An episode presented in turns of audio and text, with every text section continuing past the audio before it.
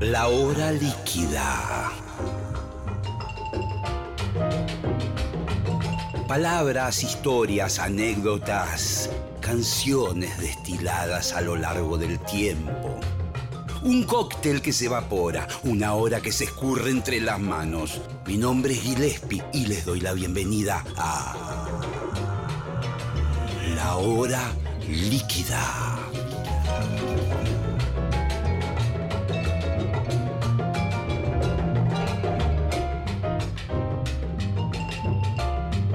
Buenas noches amigos, esto es La Hora Líquida. Mi nombre es Gillespie y les doy la bienvenida a una hora de conversaciones, anécdotas, eh, sugerencias, reflexiones, sentencias. Hoy vamos a tener de invitada en este programa, en este espacio, a una gran artista, cantante, también fotógrafa o al revés, originariamente fotógrafa, devenida en una cantante excepcional, compositora. Bueno, no quiero dar más vueltas. Es Hilda Lizarazu. Nos tiraron un balde de pandemia encima y acá estamos. A ver, es el tema, bueno, del momento. Obviamente nos preocupa a todos, no sabemos, los músicos sobre todo, sabemos bien qué vamos a hacer de nuestra vida. ¿Cómo, cómo te agarra a vos todo este tema del, coronavirus y todo esto? Y bueno, mira, eh, me agarra con, con, los anticuerpos y el espíritu arriba eh, desde, desde el mother, ¿no? Desde la cabeza, en el sentido de eh, estoy como a cuatro manos haciendo de todo. en principio también saqué como algo que tenía ahí latente, que era toda la parte fotográfica porque desde mi Instagram estoy haciendo publicaciones diarias, todas las, todos los 19.30 mando una foto eh, de, otra época de mi vida, que era más fotógrafa o que era fotógrafa. Entonces eh, empecé con semanas conceptuales, tuve una semana de Charlie García, una semana, porque obviamente porque tenía que ver con el archivo fotográfico que tengo, eh, una semana de Juana Molina, eh, una semana de Man Ray, o sea, todas las imágenes de lo que yo fui sacando en los 80, 90 y ahora se está dando como un feedback muy lindo desde el Instagram con la gente. Eso es, una, actividad que, quieras o no, me toma un poco de tiempo de, pensamiento y de, digitalizar la imagen, porque vienen todas de, fotos de analógicas. Y esta semana estoy con las semanas autorretrato, pero estoy poniendo fotos mías de cuando tenía 15, 16 años que empezaba a sacar fotos. Así que aprovecho para vuestros oyentes eh, el, Instagram que es Hilda Lizarazu, con H y las dos veces con Z. Ahí a diario hay una muestra de fotos. Eso por un lado. Lo fotográfico, me, la verdad es que cada foto también está acompañada por textos que tienen que ver con, con esa imagen y por otro lado se me está como abriendo la, la, la, posibilidad de hacer un libro de fotos que era algo que tenía pendiente en todos estos años de música. O sea que por ese lado me, hay una hay un como una libido o no sé como un deseo que se está como llevando a cabo que está bueno y, eh, ¿Vos te, te, hubieras reencontrado con, con, de esta manera tan fuerte con tu pasión de fotógrafa si no hubiera sucedido esto? Ya, yo lo tenía como algo pendiente, eso. Eh, pero digo, bueno, en algún momento voy a hacer el libro, voy a hacer. Primero, hace un par de años atrás hicimos la muestra con Andy Cherniaski y con Nora Lezano, una muestra que se llamó Los Ángeles de Charlie, que fue muy buena. Eso también me, despertó, no solo que me despierte, el, sino que tenés que ponerle tiempo y laburo. Como yo estoy, eh, soy una cantante totalmente independiente, donde soy el sello discográfico, soy mi propia manager, todo. de verdad, o sea, es eh, implica un tiempo real de gestión ejecutiva para eh, shows y todos eh, ensayos que no le podía poner a la fotografía, porque yo laburo desde música. O sea, yo en mis gastos del supermercado los pago con mis shows. Eh, es así, simple. Ahora, justamente, eh, recién estaba viendo un grupo de, músicos que, que, proponían el asunto, porque yo ya he dado muchos vivos, porque, eh, porque todos los que estamos en nuestras casas queremos escuchar música en vivo y, y la gente que le gusta la música argentina quiere eh, quiere ver a, la gente que sigue eh, haciendo música en vivo y, se está dando esa modalidad constantemente. Yo ya hice varios, varias charlas, o sea, le estoy diciendo que sí a todo. O por lo menos a lo que siento, con lo que siento empatía. Tuve una charla con Lisandro Istimuño, una larga charla, una larga charla con Fabi. Entonces, ahora estaba pensando la posibilidad, a partir de un diálogo que tuvo con algunos músicos, de hacer un vivo, pero en lugar de cobrar, que también se está estilando eso. Se está empezando como a armar, ¿viste? Sí, porque sí, la verdad es que las, eh, la, cuarentena se va flexibilizando, pero lo que, los que más vamos a padecer esta, esta imposibilidad vamos a hacer el entretenimiento, o sea, los actores y los músicos. Y, eh, por supuesto, yo vivo de mis derechos de autor y, y tengo o sea, cada tanto una liquidación de Sadaik y todo eso que me permite estar tranquila y vivir de ahorros, pero la caja chica, como decía antes, eh, es, es la de los shows. Entonces, hoy por primera vez pensé la posibilidad de decir, bueno, y si hago algunos shows, si la gente me dice, ¿cuándo otro vivo? ¿Cuándo otro vivo? Y bueno, este, voy a ver esa, esa posibilidad. Así que en eso estoy. Bueno, y, digamos, eh, evidentemente muy activa tratás de estar. ¿Te ha pegado mal desde el punto de vista de quedarte en la cama o nada? No, no, no, vos sabés que no, que no me bajoneé. Eh, hay hubo momentos en que, en que sí, me, viste, me da como la, me siento como un poquitito, pero también uno, o sea, vas al almacén, respirás un poco con el barbijo y decís, bueno, ya está, ¿qué vas a hacer? Es así.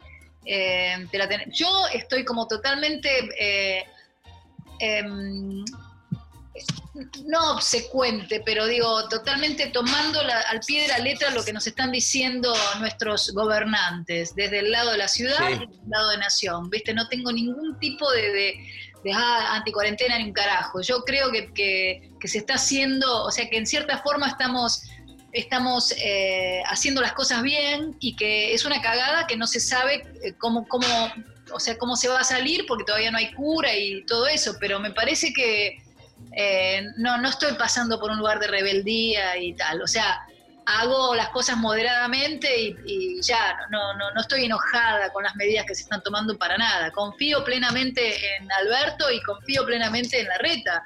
O sea, está buenísimo, ¿viste? Que, que, se, que se haya dado esa unión de antípodas políticas, porque no lo son, porque están todos con el, para el mismo lado, ¿viste? En ese sentido.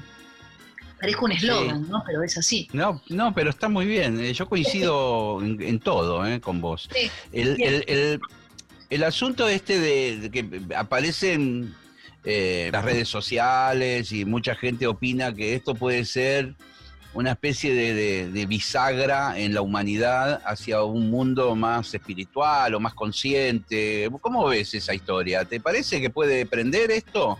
¿O seremos... Yo creo que ya no somos los mismos cretinos que antes, primero. Yo creo que esto limpió la casa de muchos. Este, creo que hay muchos este, personas que están ahora obligatoriamente metidos en sus casas y, especialmente, no sé si somos las, las, nenas más prolijas que los varones, pero yo tengo amigas que dicen, eh, limpié lo que nunca había limpiado en mi vida, ¿viste? Planché sobre planchado, lloví sobre lloviado. Eh, entonces, eh, creo que sí, que, nos esté, que estos baldazos de tiempo líquido que nos están dando, eh, el, este, este, presente, yo sí confío con que, eh, a ver, que, va a haber una gran porción de la humanidad cambiada. Eso no significa que todos vamos a convertirnos en espirituales, y, pero sí que, hay un, grado mayor de conciencia de cómo, eh, primero, de que hay, hay eh, no son seres, son, son eh, es materia un virus, que eso también es como complicado de, comprender, ¿viste? Porque es como materia inorgánica que, es como un desecho, un virus. Es raro. Pero es... Sí, pero a la vez fíjate que tiene comportamientos de, de, de repente se reproduce, vive. Vive dentro de nosotros. Claro, como un parásito extraño que te toma eh, y te, termina matando. Es impresionante, sí. Y se, eh, dio una paradoja eh, muy extraña de, nos muestra el mundo actual como es, porque vos fijate la propagación global que tuvo esto, que antes, antiguamente viste que hubo pestes y todo tipo de, cosas en la humanidad. cada, 100 años, cada 100 años es, es el, como la movida. Pero viste, eh, por ahí viajaban en barco y tardaba un año en llegar de, Europa a América o lo que fuere. Hoy por hoy, a los 10 minutos, para, baja un avión en el Seiza y ya entró la enfermedad, ¿viste? Impresionante, sí, sí. Y, no te da tiempo a nada. Y yo creo que estamos siendo testigos de, algo que, que, bueno, que si podemos tener, o sea, si lo podemos... Eh, capitalizar, capitalizar es una palabra que no, tiene mucho que ver, pero eh, sacarle provecho me parece que es, una forma inteligente de abordar esta, esto inusitado y, totalmente eh, imposible de salir, porque todavía no, no hay cura y, no hay anticuerpo que valga, viejo. tendremos barbijos para rato, Hilda, ¿o no? A mí me gusta, vos sabés que ayer salí tiene una onda muy tuya el barbijo. Me gusta, me gusta. Es como que, viste, también es medio árabe, ¿viste? Sí, sí. Pero sí, o sea, es un poquitito incómodo escucharse y, el calor que provoca la, la, respiración. Y estoy tratando de conseguirme la... La máscara entera.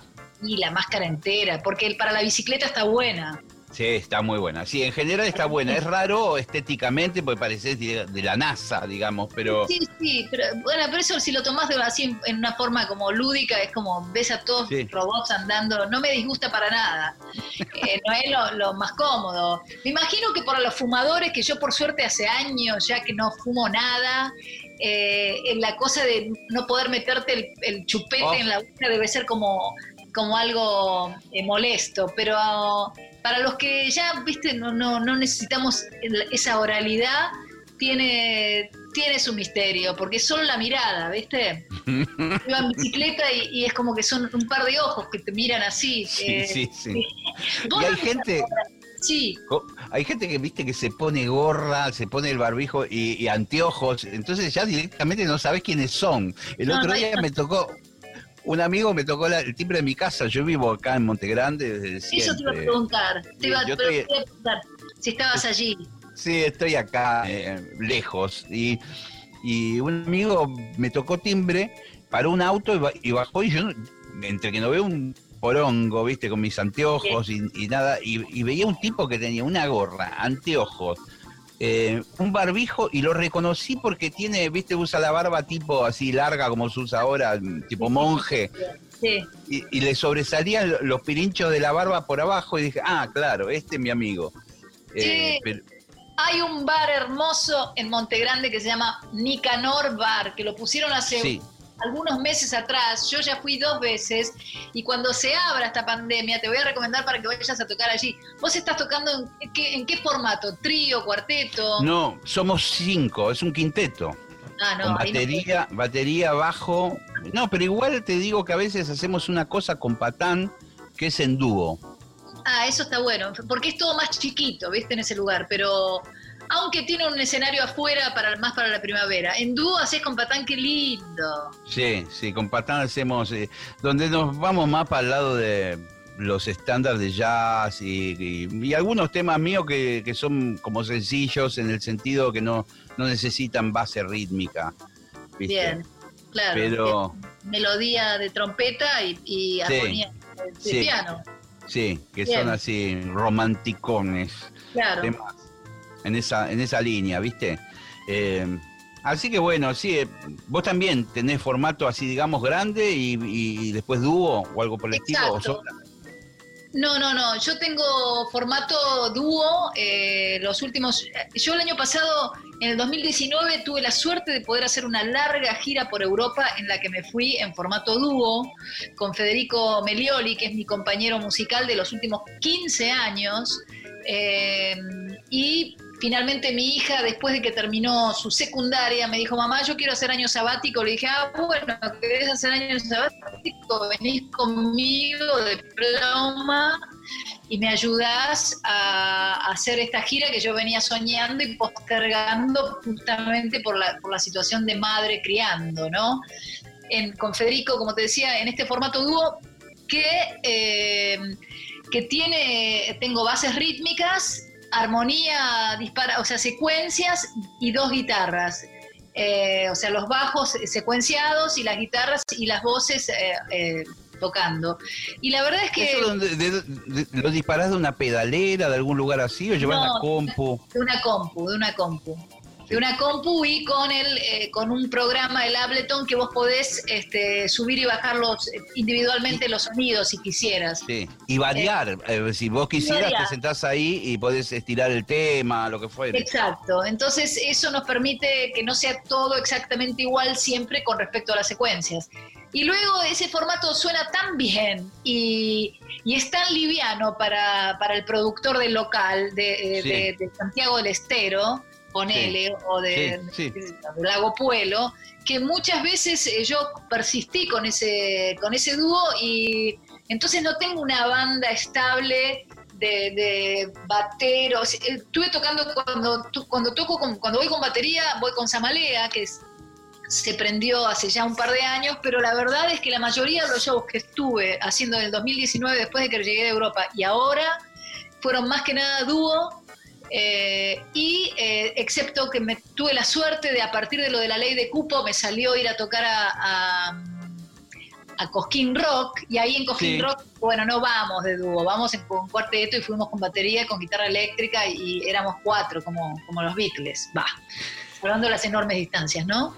Escúchame, ahí te, ahí justo estaba, me queda resonando en la cabeza la, ley de cupos. Y, te voy a decir Sí, claro, porque, porque me parece tan ridículo que a partir de eso vos termines tocando en Cosquín con la trayectoria zarpada que tenés. ¿Viste? Pero es así. puede ser?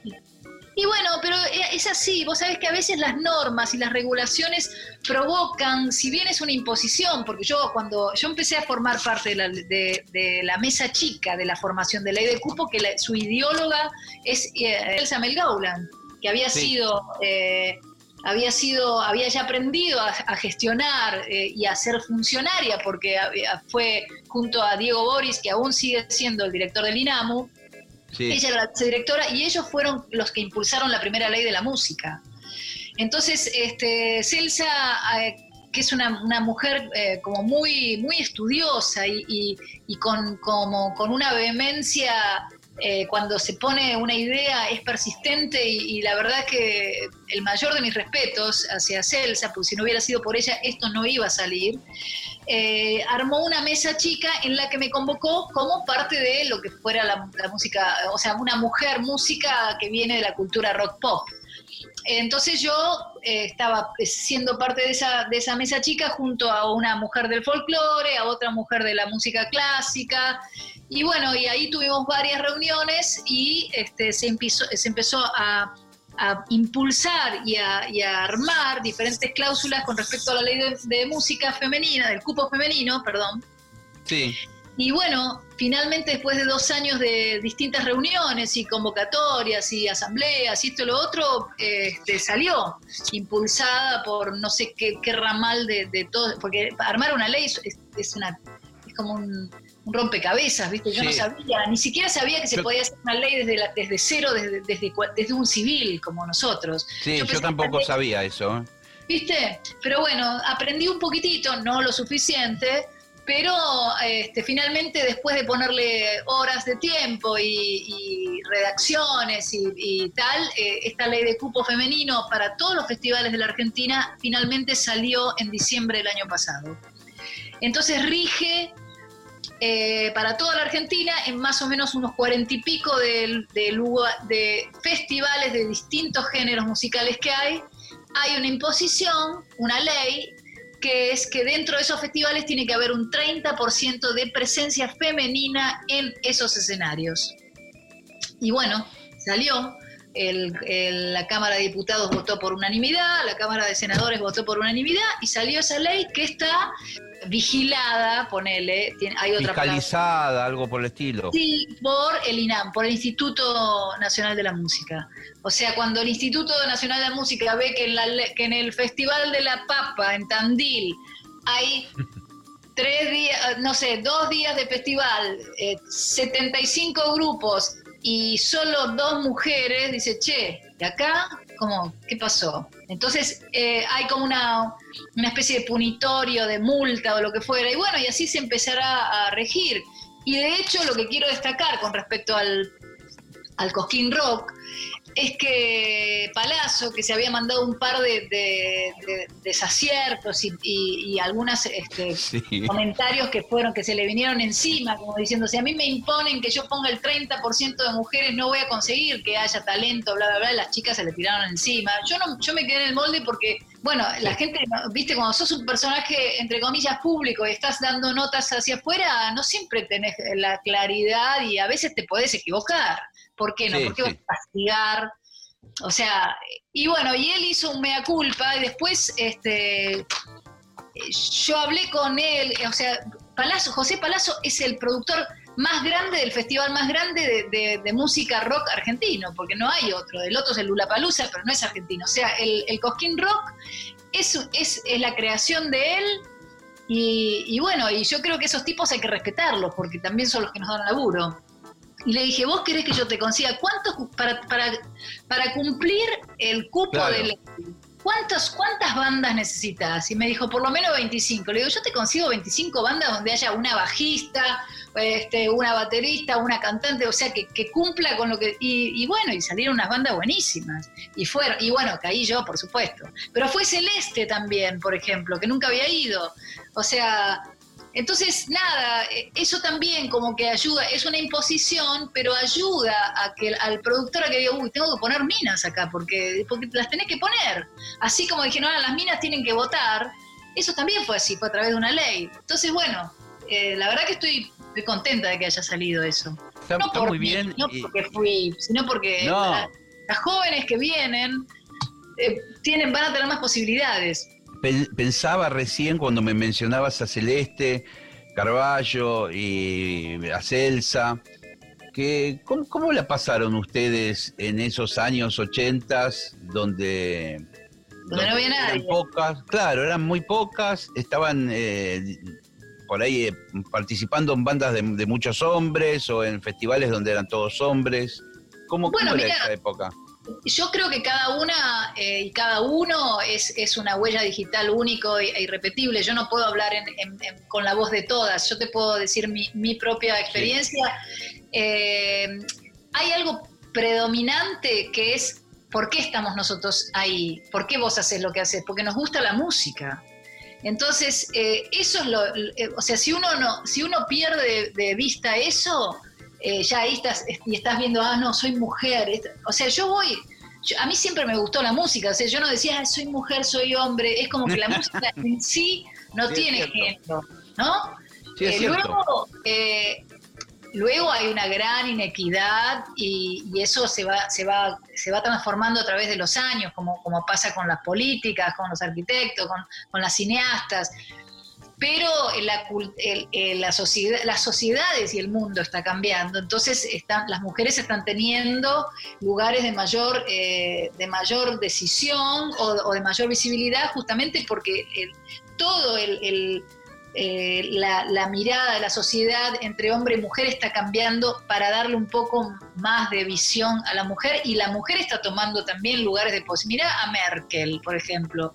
o sea, eh, entonces, eh, nosotros que vivimos ese otro mundo de, hace 20, 30 años, eh, yo lo que sentía en ese momento, que era natural que yo fuera de gira con 15 tipos y dos minas, yo eh, no, no, no lo vivía como una tragedia, sino que me sentía una rara avis, pero había algo adelante que era la música que me, que me mantenía como eh, en un estado em, intelectual y, artístico que era mejor. Cuando yo me iba de gira con Charlie, viste, eh, a mí me encantaba eh, escuchar la música de ese tipo y cantar las voces de esas canciones. Entonces, digo, no lo, no lo padecí como injusticia. sí, era, había una inequidad, pero digo, era una aceptación de ese signo de, esos tiempos. Ahora estuve trabajando para que esa, esa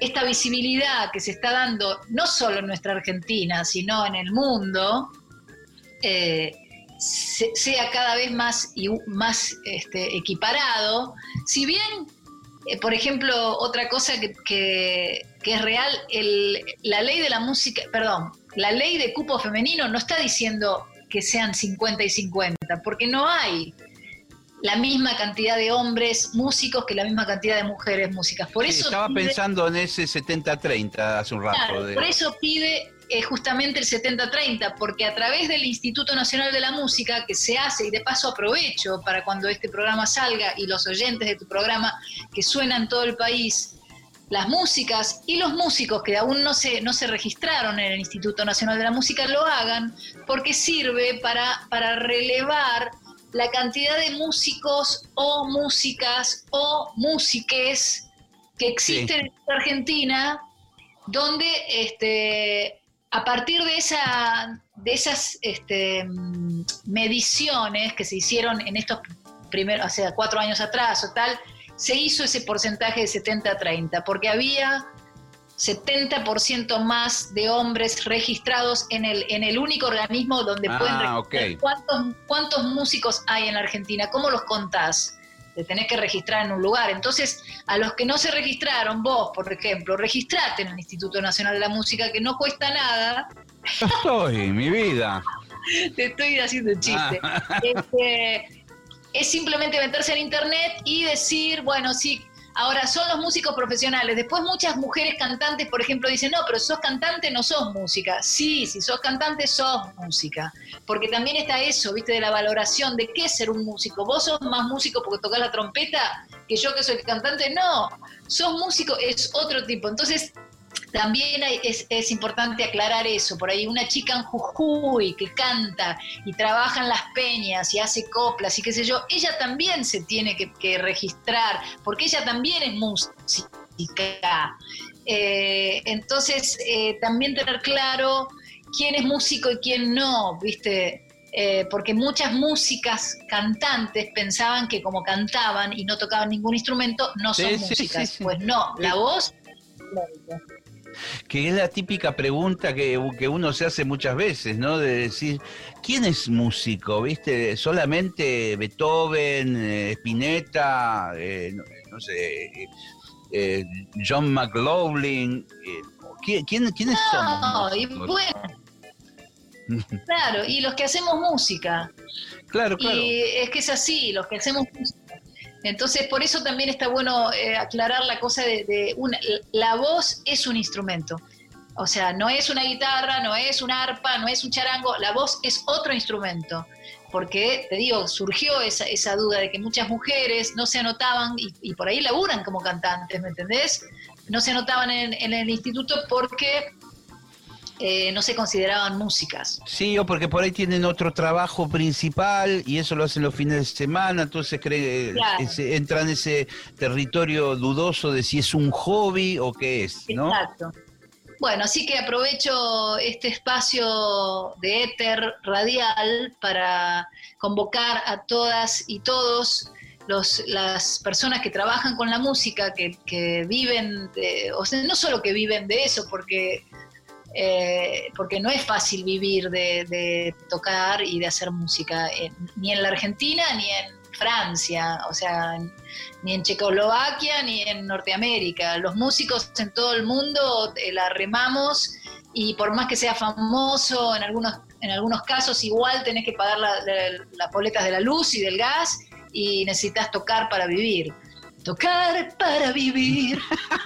y y bueno, así las cosas. Escúchame, ahí tengo una lista de canciones que propusiste. Ah, sí. Vamos a arrancar con un tema. A ver, a ver, para, refrescame qué, qué puse. Una versión de De Nada Sirve. ¿En qué circunstancia grabás ese clásico? Bueno, mira, eh, ese tema, es, eh, si no lo escuchaste, te pido que lo escuches. Bueno, de nada sirve, obviamente que lo conocemos, pero este es el de nada sirve de quien les habla, Hilda Lizarazu, que eh, es un tema del último disco que grabé de estudio, de, que se llama La Génesis, que es el primer disco que yo hago en formato disco de intérprete. O sea, estoy haciendo, hice este disco que homenajea a los primeros cinco años del rock argentino y este, esta canción de Morris, de los 30, 30 minutos de vida, creo que se llama el disco, que este año, si mal no recuerdo, cumple 50 años o algo así. Y, cierra el disco mío, La Génesis, y es una versión eh, medio industrial del mismo, que está, que para mí, a mi criterio, está buenísima. Entonces, nada, me gustó compartirla en tu programa porque no suena mucho en las radios porque tiene como una longitud que es, atípica para los tiempos radiales. Pero el que quiera llevar eh, y meterse en ese en esa dimensión sonora espero que lo disfrute. La canté toda en una, eh, o sea, no hay, no hay sobregrabación, es, es del comienzo al final lo que fue, lo que, lo que van a escuchar. Entonces eso me gustó como concepto también. Es genial. Y me parece que incluso cuando escuchás la versión original de Morris debe haber pasado algo por el estilo, porque es como... lo que dice sí. Entonces es como un brainstorming de, de frases y de sensaciones, ¿no? Sí, sí, yo quise hacer un poquitito eso y bueno, me salió eh, eh, lo que van a escuchar. Así que vamos a escuchar esa canción. Sí, señora. De nada sirve de Hilda Lizarazu.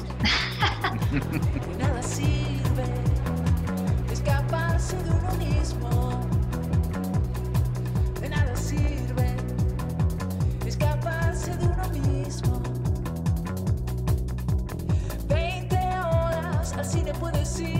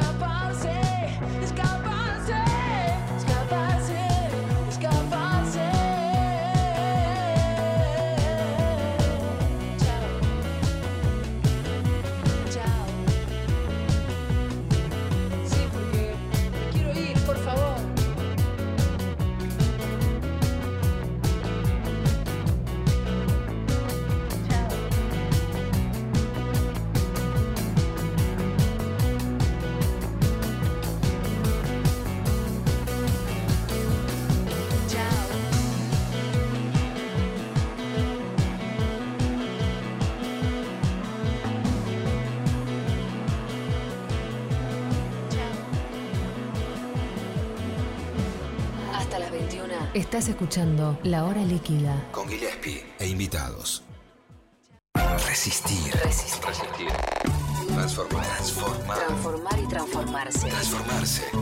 Nunca parar. 937. Nacional Rock. El coronavirus produce una enfermedad respiratoria leve, que solo en algunos casos puede complicarse. Se transmite por vía respiratoria cuando el contacto es cercano. Para evitar el contagio hay que cubrirse la boca con el pliegue del codo al toser o estornudar, lavarse las manos, usar alcohol en gel y mantener ventilados todos los ambientes. Ante cualquier duda, es importante no automedicarse y consultar al centro de salud. Para más información, entra en www.argentina.gov.ar o llama al 0800-222-1002. Ministerio de Salud, Argentina Presidencia. En el aire de Nacional Rock pasan cosas como esta. Estrellas, constelaciones, fugaces datos, información, compañía y música, porque estamos en la luna con Grisel D'Angelo. Personas transmitiendo desde la luna, el primer programa radial desde la luna y en cuarentena, sí, con Agustín Camisa. Porque sí, porque no. Vaya uno a saber, pero así se dio y usted lo puede disfrutar aquí. Luna. Estamos en la luna. Lunes a jueves, de 21 a 0. Tranquilando y Grisel D'Angelo. En 93.7. Nacional Rock. Que salga la luna. 93.7. Seguinos en Twitter, arroba Nacional Rock 937. Gillespie e invitados. La hora líquida. De 20 a 21. En 937, Nacional Rock. El otro día estaba leyendo, no sé si en Facebook o dónde, una frase que decía, si no leíste un libro en todo este tiempo de la pandemia, no era porque no tenías tiempo, era porque no- nunca quisiste leer nada. ¿Viste? No, totalmente. Es que es así. Es así. Sí, y aparte la cosa de sentirse culpable de que, uy, ahora va a terminar la pandemia y no hice los, los cinco temas que quería, ¿viste? No, hay que relajar. Yo, yo, yo en, el- en lo, en lo que respecta a la producción de uno artística, no, yo no salgo del, del, del imaginario colectivo que, que te dice, ay, seguro que ahora que estás en tu casa todo el tiempo debes estar componiendo a lo loco, ¿no? Bien, o sea, eh, no, no es exactamente así. Eh, pero eh, entiendo que sí, yo tampoco estuve, no estuve leyendo mucho. La verdad que lo que más le estoy poniendo el tiempo a esto de las fotos que me gusta y a lo de grabar también. Estoy grabando cositas, eso sí. Pero no, no ¿Cómo, cómo sería, digamos, la, la- tu evolución, por decirlo de alguna manera? ¿Cómo aparece el disco este Génesis? ¿En qué momento de tu vida sucede, surge? surge. Eh, ¿Por qué vos me decís, hice un disco de intérprete? sí, Eh, porque siempre vos componés naturalmente, sos compositora y cantante, Sí. pero, pero en tus discos están básicamente tus temas, aunque hay algunas versiones, yo he escuchado sí. alguna de Charlie. Sí, Siempre pongo versiones en los discos propios. Eh, me gusta meter un tema por, por disco que no sea mío, porque me, lo disfruto, qué sé sí, yo. sí. Eh, este disco, La Génesis, que es el último de estudio, ponele, que es del año pasado, no, del 18, ya pasaron dos años, pasa rapidísimo encima. Eh, fue la propuesta de un, de, un product- de, de un, de un productor ejecutivo, o sea, de alguien que me dijo, yo quiero que vos cantes temas del rock argentino, viste, como un poco como lo que ya me lo había dicho a mí Afo Verde, antes de lo de, de lo de Fabi Cantilo, cuando, cuando ella hizo el disco Inconsciente Colectivo, que le fue tan bien. Sí, recuerdo, sí. Yo estaba por salir con mi primer disco solista y, y estaba buscando sello discográfico, ilusa de mí. Y, y me acuerdo que Afo Verde vino con este mismo proyecto de ¿por qué no haces un disco de rock argentino, de rock nacional, no sé qué? Y, y no me resultó tentador para el momento en que yo venía de estar con Man Ray a salir, después de haber estado vivir- viviendo en Córdoba y tal, a salir con un disco con mi nombre, ya salir con un disco de intérprete. Entonces dije, no, la verdad es que yo ya tenía canciones armadas, quería hacer como canciones nuevas, no lo que hice 15 años después, ¿viste? Sí, Pero es, bueno, es cierto, es como, es como muchas veces se toma eso como que, bueno, tu carrera ha terminado, ahora hacete el disco de los grandes éxitos o lo que fuere, ¿no? no. La verdad que no sentí que en, en el momento que me lo propuso, eso que fue en el 2002, creo, eh, no sentí que lo tenía que hacer. Le dije, no, no, pre- pre- proponéselo a otro intérprete, yo prefiero ahora hacer otra cosa. Y luego, después de que pasaron 15 años, eh, vino una persona que no conocía, un tipo, un productor ejecutivo, Eduardo Tapia, una persona que viene de otro, o sea, no ni siquiera del mundo de la música, me dice, yo te quiero, yo te quiero bancar, producir un disco y que vos eh, hagas canciones del rock argentino de las que vos quieras. Y ahí dije, ah, bueno. Entonces eh, Lito Vitale dijo, Sí. pero hagamos un disco del rock argentino, pero de los primeros cinco años. O sea, la, la idea de la génesis fue de él. Y yo dije, ahí sí, me gusta más todavía. Está muy bueno esto. es agarrar, agarrar Aquelarre, este, Almendra, Manal, Miguel Abuelo, ¿viste? Todo ese comienzo del 68 al 73, o sea, es eso el disco. Y, y bueno, tenés que escuchar las versiones. que es muy mágica esa época también en un punto, porque bueno, Sí, por ahí el claro. país eh, siempre fue muy hostil, calculo que en esa época, por lo que he hablado con Nevia y con toda esa gente, era muy duro, pero a su vez ellos eran muy brillantes, muy luminosos. Sí, y, y muy poético, y un momento así como de mucha, de mucha locura y mucha libertad y mucha Sí. poesía, mucho hipismo. Y bueno, está en el disco está Mariposas de Madera, qué sé yo, hay temas hermosos. Me, me encantaría que lo escuches, Gillespie, en serio te digo. Lo voy a escuchar y te voy a dar mi opinión. Eh, Vale. En alguna oportunidad, la última vez eh, que te entrevisté o, o la No sé si anteúltima, no. Eh, había sacado, sí, había sacado uno que era de, de Palermo, Ah, Hollywood. Hollywood. Eh, Hormonal se llamó ese, mi segundo disco. Ese, sí. Estaba muy bueno y que lo, lo- lo escuché y te hice un comentario y todo. sí, Que estaba, me parece, buscando un símbolo de paz. exacto. Charlie. Sí, sí, ese, ese es mi segundo disco hormonal. Es- ese disco me gusta. Bueno, a mí me gustan todos mis discos. Es como que no podría decir que es una porquería. El primero me gusta porque es el primero, el segundo me gusta porque es el segundo. No, este, y todos son como parte, de- me reflejan en, en un sentido o en el otro. Y bueno, buscando un símbolo. En el primero, que se llamó Gabinete de Curiosidades, Sí, puse eh, como, como tema de intérprete La Reina de la Canción, de Sí, acuerdo, sí. ¿De quién era ese tema? De, de- Roque Narvaja. Ah, Roque Narvaja, sí. Roque Narvaja, y lo invité a Roque Narvaja que tocara la viola. Estaba, estaba muy contento. Ese fue la, y ahí toca, en, en ese tema La Reina de la Canción toca Roque Narvaja y toca eh, Ciro Fogliata, toca Black Amaya, la batería. Ah, Es ahí un, este, está bueno. Está bueno. El tema que yo no sé por qué quise ponerlo, porque es como re cafón el tema, ¿viste? De la reina de la canción. Pero no sé. Sí, me- en ese momento este, me pareció, ahora ya, ya no lo toco en vivo, pero no sé, mucha gente me lo pide y todo. Pero es que, ¿viste la melodía? Pa, pa, para, pa, pa, pa, para, pa, pa, pa, pa, pa, pa. Es como una melodía que es re cafona, pero bueno, que evidentemente también eh, lo cafón fue a la cancha, porque ese tema lo, lo- lo ponían en la cancha, ahora que pienso. Este, o lo Y cantaban. y son- y son melodías que, viste, pasa también lo mismo con Palito Ortega, eh, con los ídolos populares que han pelado unas melodías. Hay cosas de Roque Narvaja que son preciosas. Eh, Sí, sí. Yo no conozco tanto su material, pero hay cuatro o cinco canciones que me parecen espectaculares, de su época en España incluso. Sí, sí, Eh, claro. Tiene- y tiene ¿no? un disco lista que se llama Octubre, que es hermoso. Traigan Sí. vino para tomar, porque el vino nada pide y todo da. Ese está bien para tu hora líquida. Sí, Este, claro. Sí, y bueno, y después en, en Hormonal puse ese tema buscando un símbolo de paz.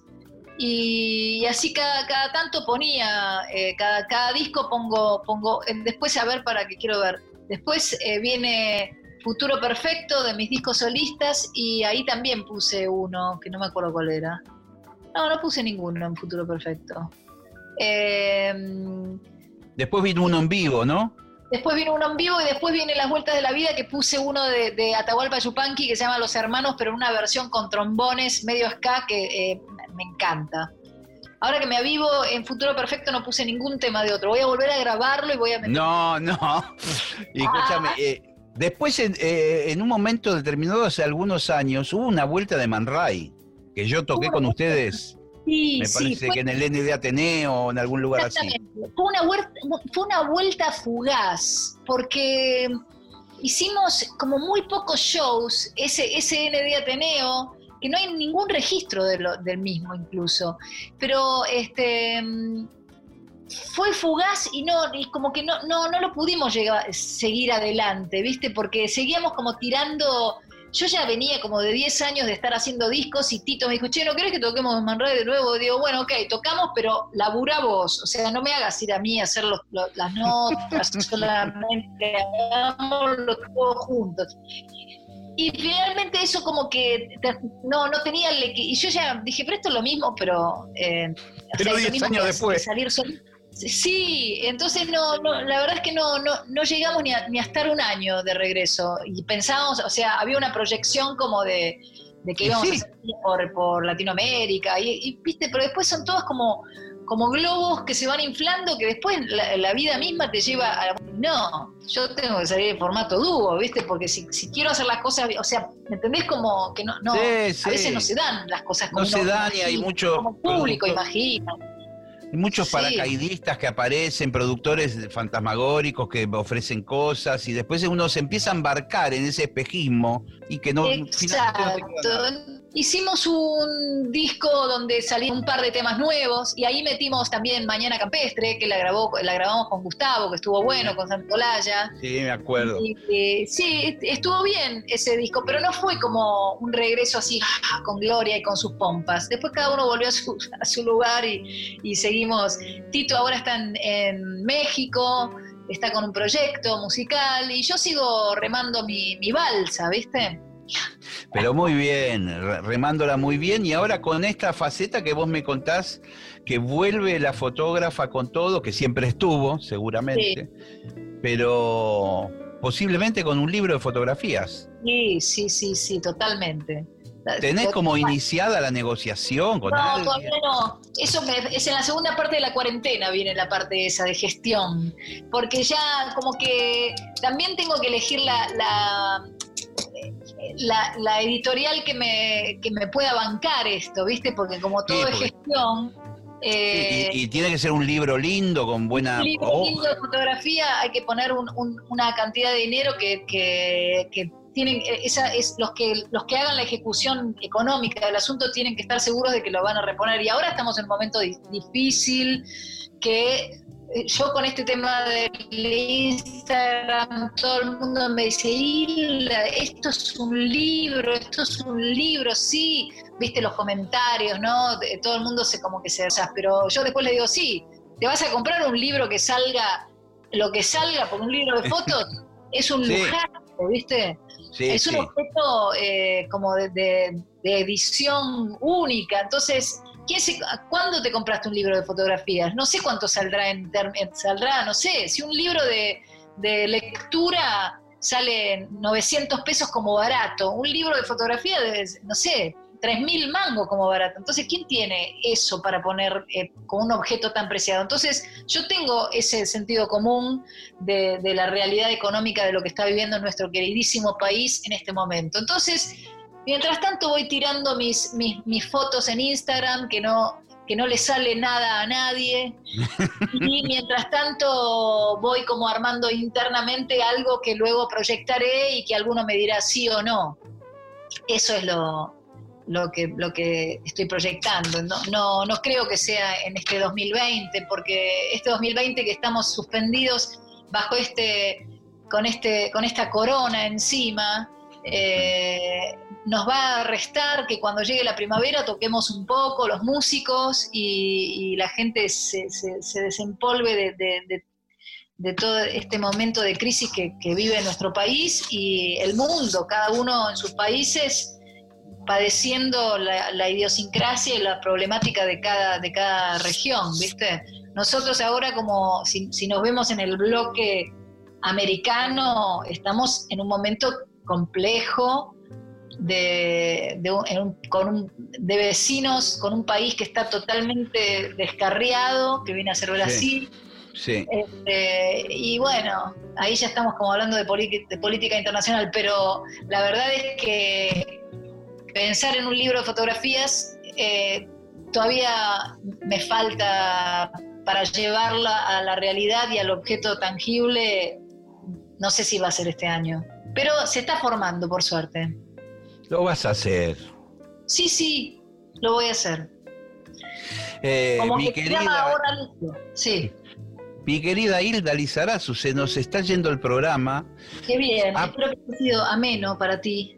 Sí, muy ameno. Siempre me encanta hablar con vos. Aparte se me hace muy fácil hacer el programa con vos. Bien. Porque eh, agarrás la pregunta y empezás a transitar y listo. Viste, no es sí, no, no, sí, me gusta, no, tanto. Así que para mí es prácticamente te tendría que dar la mitad del sueldo. No lo voy a hacer. Por supuesto. Escúchame, decime, bueno, ya, ya te conté lo de, de nada sirve, pero me quedan tres temas más. Sí, eh, bueno, podríamos cerrar con. Nos va a entrar un tema solo. ¿Qué preferís? Ah, bueno, a ver, entonces si prefiero, eh, para que quiero ver qué te dije de los... Te mencioné... Por una cuestión de cariño, ni siquiera lo voy a releer, a ver, pero este, te diría de poner eh, de Julieta Rada el ah, tema Julieta. Julieta Rada, porque es hermoso ese tema y, y me gusta la letra y me encanta ella y le deseo que, que tenga un trayecto musical, ya va por su tercer disco. Y bueno, es una hermana uruguaya que, que tiene mucha musicalidad y una voz hermosa, así que mm, es como parte de mi familia, en cierta forma es muy amiga de mi hija, la tengo... a- a- a- Ah, mira, no sabía eso. Sí, ahora no tanto, pero las tenía en mi casa todo el tiempo. Este, soy como una tía casi. Sí, sí. El otro día, justamente en este mismo espacio, estuvimos conversando con Rubén Rada, ¿viste? Una hora y poniéndonos al día de cómo es su vida en cuarentena. Claro. Así que todo, todo queda en familia ya. Sí, sí, Julieta está allá, está con, está con el padre. Sí, y me dijo que la otra hija, Lucila, creo que es, está acá en Buenos Aires, quedó varada acá. Ah, no sabía eso yo. Sí, está con la tía, con, con- con la tía, con la hermana de la mujer de Sí. Rubén. Ah, mira. Así Bueno, que, sí. Este, bueno, entonces, eh, nada, ese tema sencillo. Te quiero agradecer una vez más. Siempre es un gusto hablar con vos. Descubro cosas nuevas. Coincidimos en un montón de temas. Así que es un placer. Bueno, genial. Y a tus oyentes les digo que me sigan en Instagram, Sí. Hilda Lizarazu, todo en minúscula con H y las dos veces con Z, y ahí van a poder ver los- las imágenes que, que estoy subiendo diariamente a las 19.30 horas. Cuídate, nos vemos pronto. Gracias. Buena hora líquida. Chao.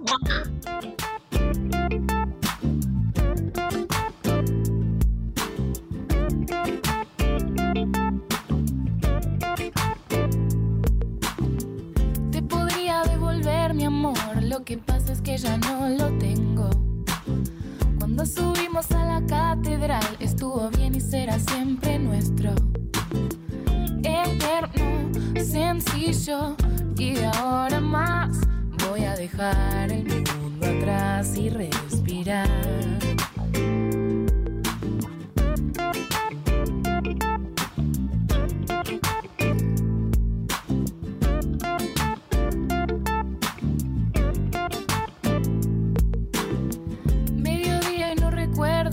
Si fue recién o fue hace mucho tiempo.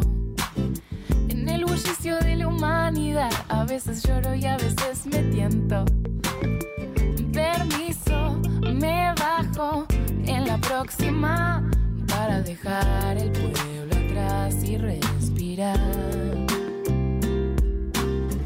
Es que nosotros también somos humanos. Se abren portales y nos da trabajo desentrañar por cuál pasar.